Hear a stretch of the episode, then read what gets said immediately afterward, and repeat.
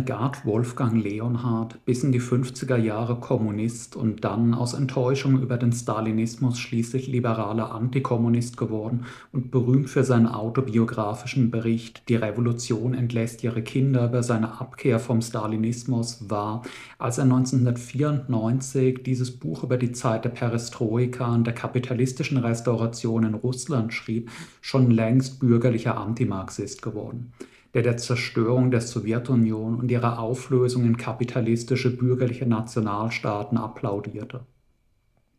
Nichtsdestotrotz ist dieses Buch eine erhellende Lektüre, bei der Marxistinnen einfach die Bewertungen umdrehen müssen.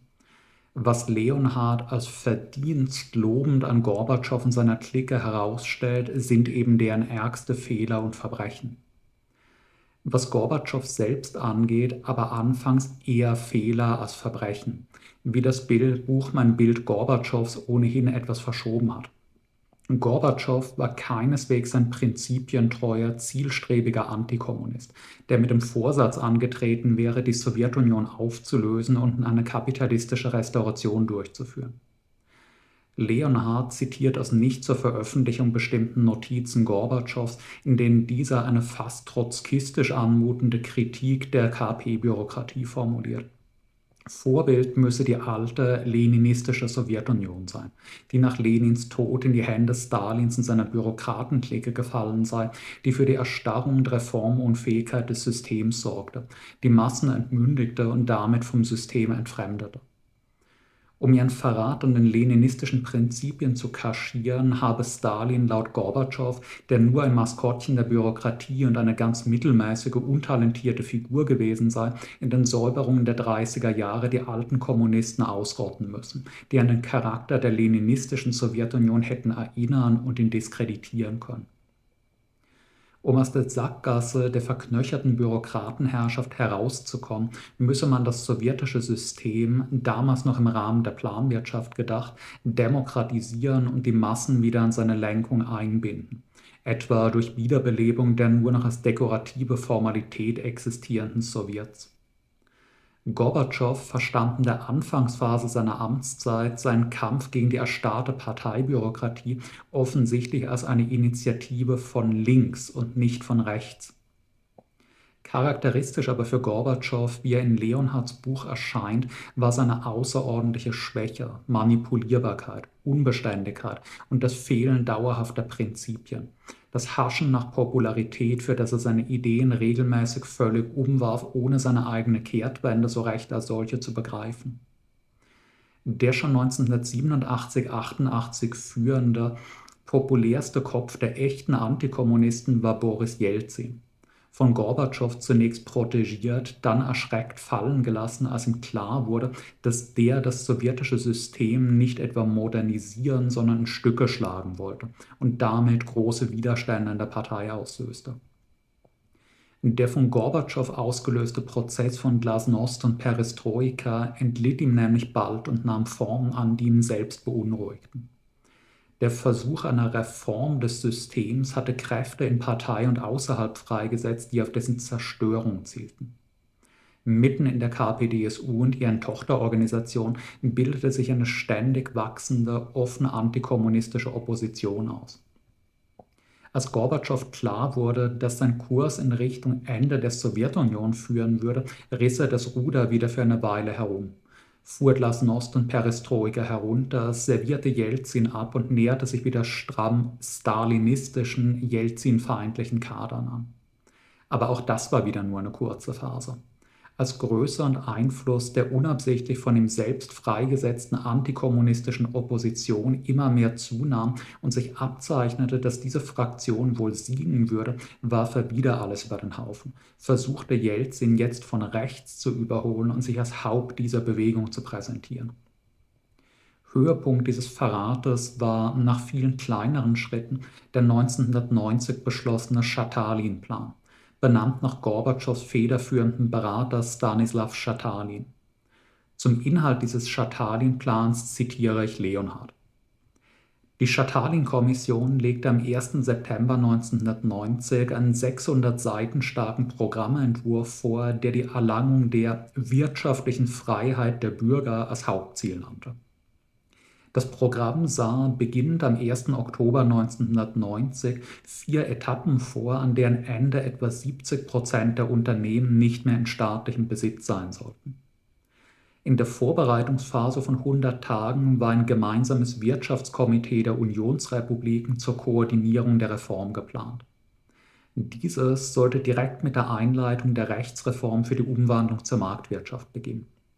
Jeder Bürger sollte nun das verbriefte Recht auf Privateigentum und freie Unternehmertätigkeit erhalten. Staatsbetriebe und Kolchosen seien in großem Maßstab zu privatisieren. Eine gleichzeitige Bodenreform sollte jedem Kolchos-Mitarbeiter den Austritt aus dem Kolchos und den Erwerb von Privatbesitz an Land ermöglichen. Das wachsende Haushaltsdefizit sei durch eine strikte Geldpolitik und eine deutliche Ausgabenbeschränkung der Union vor allem durch Einsparungen um 20 Prozent im Verteidigungs- und KGB-Etat zu stoppen. Mit der Einführung eines neuen Banksystems solle umgehend begonnen werden. In der zweiten Phase bis zum 250. Tag, so das modifizierte 500-Tage-Programm, hatte die schrittweise Freigabe der Einzelhandelspreise zu erfolgen. Aus den großen Staatsbetrieben würden Aktionärsgesellschaften gebildet. Durch ihren Verkauf sollte die Staatsverschuldung getilgt werden. Ausdrücklich wurden dabei ausländische Investoren gewünscht.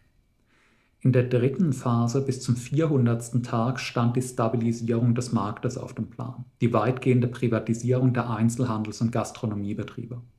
Bis zum Ende dieser Etappe sollten bis zu 40 Prozent des Grundfonds der Industrie, die Hälfte des Bau- und Autotransports und 60 Prozent der Handels- und Dienstleistungsbetriebe in Aktiengesellschaften umgewandelt, verkauft oder verpachtet sein. Die Liberalisierung der Preise müsste abgeschlossen und die innere Konvertierbarkeit des Rubel eingeführt sein.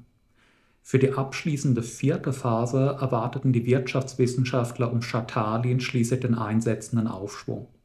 70 Prozent der Industriebetriebe und 90 Prozent der Baubetriebe sollten in dieser Phase bereits nicht mehr dem Staat gehören. Bisher war Gorbatschows Kurs ambivalent gewesen und seine anfangs begrenzten Versuche, ein paar marktwirtschaftliche Elemente ins System einzufügen, erinnerten eher an eine Wiederbelebung der NEP als an eine wirkliche kapitalistische Restauration.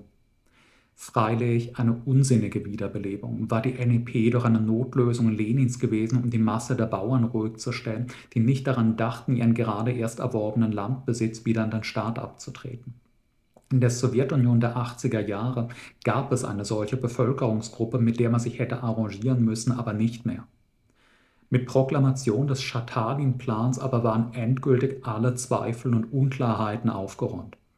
Da verkündete der Vorsitzende einer sich kommunistisch nennenden Partei mit rund 20 Millionen Mitgliedern offen und ohne alle Maskierung die Zerstörung der Planwirtschaft und den vollen Wiederaufbau des Kapitalismus.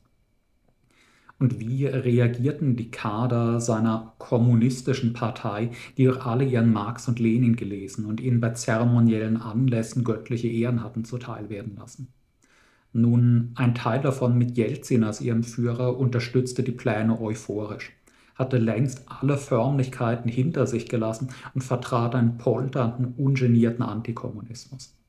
Ein anderer, kleinerer Teil reagierte empört, aber der war ziemlich minoritär. Im obersten Sowjet der Russischen Unionsrepublik stimmten bei einer Gegenstimme alle anderen Delegierten dem Schatalin-Plan, das heißt der kapitalistischen Restauration Sans-France, zu. Den allermeisten aber war diese Frage, so unglaublich es klingt, ziemlich egal. Die meisten KPDSU-Bürokraten interessierte es gar nicht besonders, ob die Sowjetunion eine Planwirtschaft oder ein bürgerlich-kapitalistischer Staat sei, solange sie selbst dabei weiterhin gut bezahlte Posten mit gesellschaftlichem Prestige einnahm.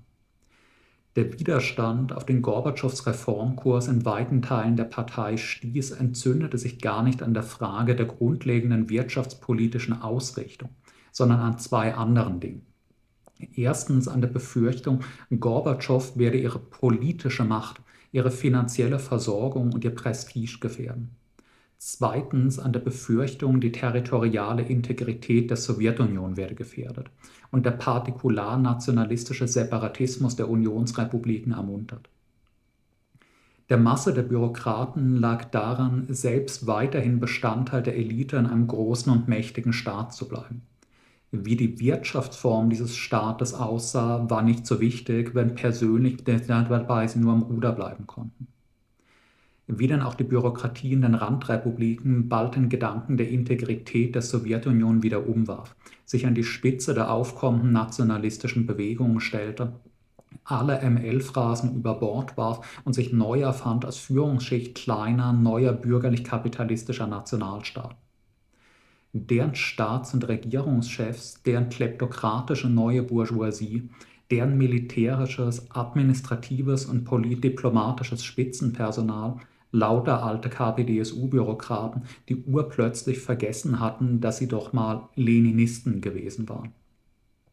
Es war nur folgerichtig, dass die von Leonhard nicht so unrichtig als Zentrist charakterisierte ständig unsicher und beeinflussbar zwischen den konservativen, reformfeindlichen Teilen der Bürokratie und ihren offen antikommunistischen Teilen unter Jelzins Führung. Hin und her pendelnde Gorbatschow, der sich bald auf dem Schatalin-Plan wieder abwandte, um wieder dem anderen Lager Avancen zu machen, der sich bald mit allen Seiten verscherzt hatte, schließlich aus dem Weg geräumt wurde und durch den geradlinigen, entschlossenen Antikommunisten und Liquidator der Sowjetunion Jelzin verdrängt wurde der 1991 im Augustputsch den Showdown mit den letzten übrig gebliebenen stalinistischen Reformfeinden zu bestehen hatte.